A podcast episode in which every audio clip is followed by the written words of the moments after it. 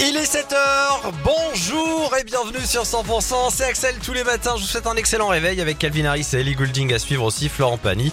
D'ici là, voici le retour de vos infos. Les tubes et l'info, 100%. Allez, toute l'actu dans la région, l'actu de ce jeudi 3 août, c'est avec Cécile Gabot. Bonjour Cécile.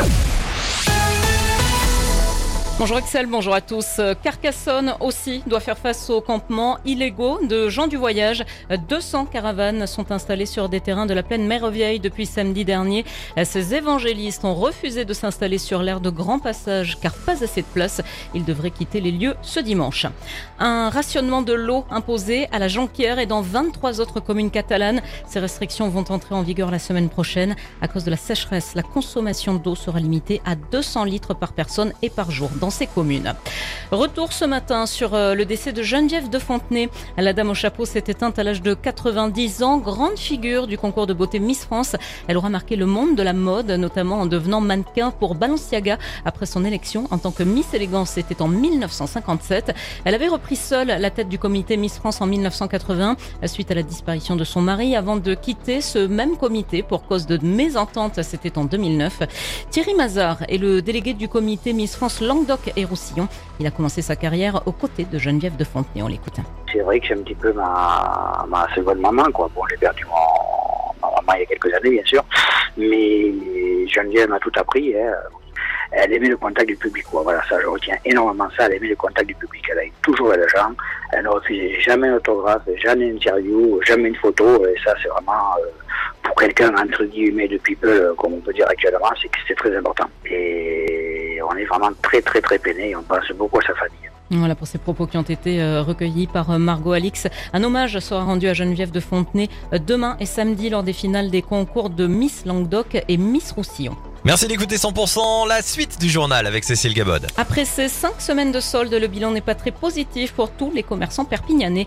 Absence de touristes, canicule. Pour les professionnels, les raisons sont nombreuses. Mais heureusement, tout n'est pas fini. La grande braderie de Perpignan débute aujourd'hui et jusqu'à samedi. Pendant trois jours, les magasins bradent leurs prix pour écouler leur stock. L'occasion pour les clients de faire de bonnes affaires. Les commerçants du centre-ville sont prêts à retrouver davantage de clients. Du moins, ils l'espèrent. Écoutez.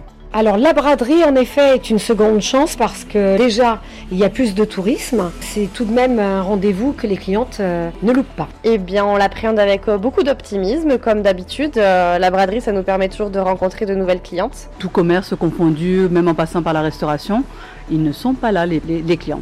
Donc en espérant justement qu'on puisse écouler un peu plus, même ne serait-ce qu'avoir beaucoup plus de monde dans le centre-ville, ça va nous faire du bien. Alors nous cette année ça va être différent parce que bon déjà on n'est que deux à être dans la boutique et on va faire euh, prix d'amis en fait, tout simplement. Euh, L'année dernière ça s'est ils ont bien travaillé j'espère faire la même chose. Voilà, la grande braderie de Perpignan, ça démarre donc euh, aujourd'hui.